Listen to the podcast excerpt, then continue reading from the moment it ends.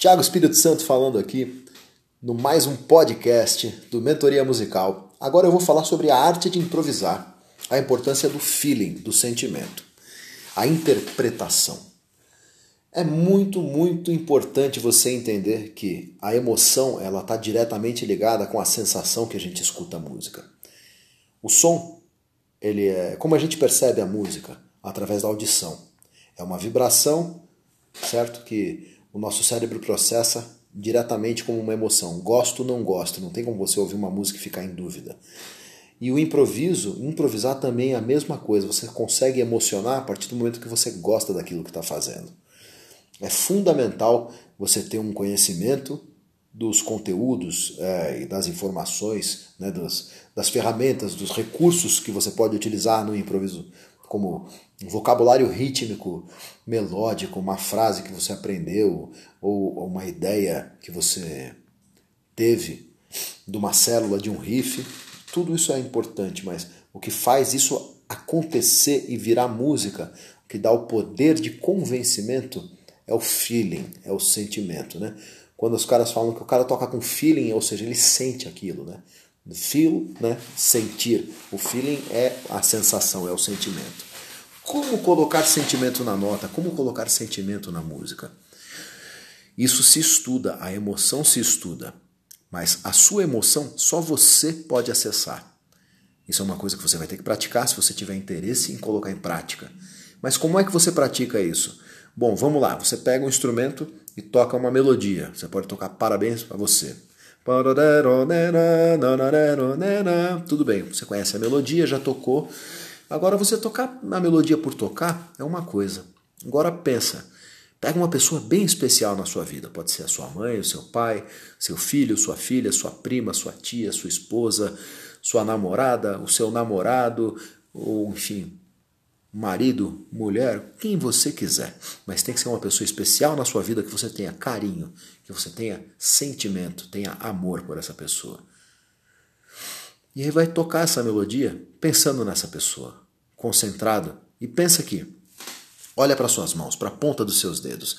É a extremidade do corpo que vai fazer a nota tocar, seja lá no piano, no saxofone, na guitarra, no violão, no contrabaixo, você vai tocar com a sua mão e naquele toque no instrumento, ali você vai colocar toda a sua emoção para que aquilo soe bonito e a pessoa sinta toda a sua emoção tocando. Isso faz toda a diferença. Isso se estuda. Quando você tem importância para aquilo que você quer tocar, faz toda a diferença. Então, é uma entrega que você vai praticar.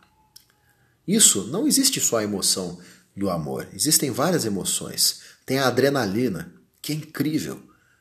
E você escuta, por exemplo, rock, eu escuto músicos tocando, que eu sinto uma adrenalina incrível tocando, eu falo, uau, esse cara realmente ele tá me deixando, é, tá deixando quente o som, ele me deixa num nível de excitação grande de ver a performance tocando, ou seja, isso é um feeling também? É, isso é uma emoção, é um sentimento que ele está tocando?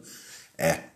E tem uma prática nisso, lógico que tem, principalmente uma prática uh, técnica, né? física, para você conseguir uh, executar isso. Então, dentro da improvisação, você vai ter ali uma frase que você quer fazer, você aprende uma frase. Eu já passei por isso, eu me lembro muito bem desse dia. Tem um disco do, do Miles Davis, que eles gravaram uma música, ele, John Coltrane, o Cannibal Adderley, Bill Evans de piano, se não me engano é o Jimmy Cobb de bateria e o Paul Chambers de contrabaixo, se não me falha a memória.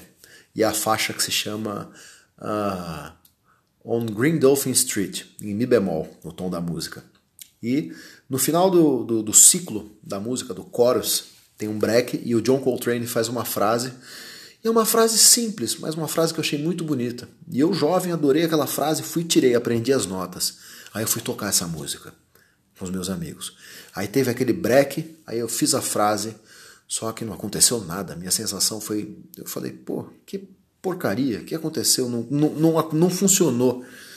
E ali eu percebi, eu falei, é, mas eu não tenho o embasamento dele, eu não tenho a sensação dele, eu não sei. Eu só aprendi a sequência de notas, eu não comuniquei com isso. Isso é a mesma coisa que o ator faz. O ator, quando ele pega um texto, ele vai interpretar, ele vai olhar, ele vai dar sentido para aquelas palavras para aquilo, para que você sinta o personagem e você entre na história. O improvisar também tem isso. Então, algumas coisas você tem que trazer para um lado mais caricato na hora de, de, da intenção, que na verdade não é um caricato, é interpretado mesmo, é sentido. Então, pratique a sua emoção como se permitindo sentir e analisar o que você sente quando você escuta uma música, você escuta um improviso. E busca encontrar o que é essa sensação e cria o gatilho para ver se você consegue colocar essa sensação na hora de tocar. É muito, muito, muito é, gratificante quando você consegue conectar essas duas histórias. Porque a razão, que é a parte motora, a parte mecânica, a parte racional, né, de digitar a nota certa, de tocar a nota certa no tempo certo, é um desafio.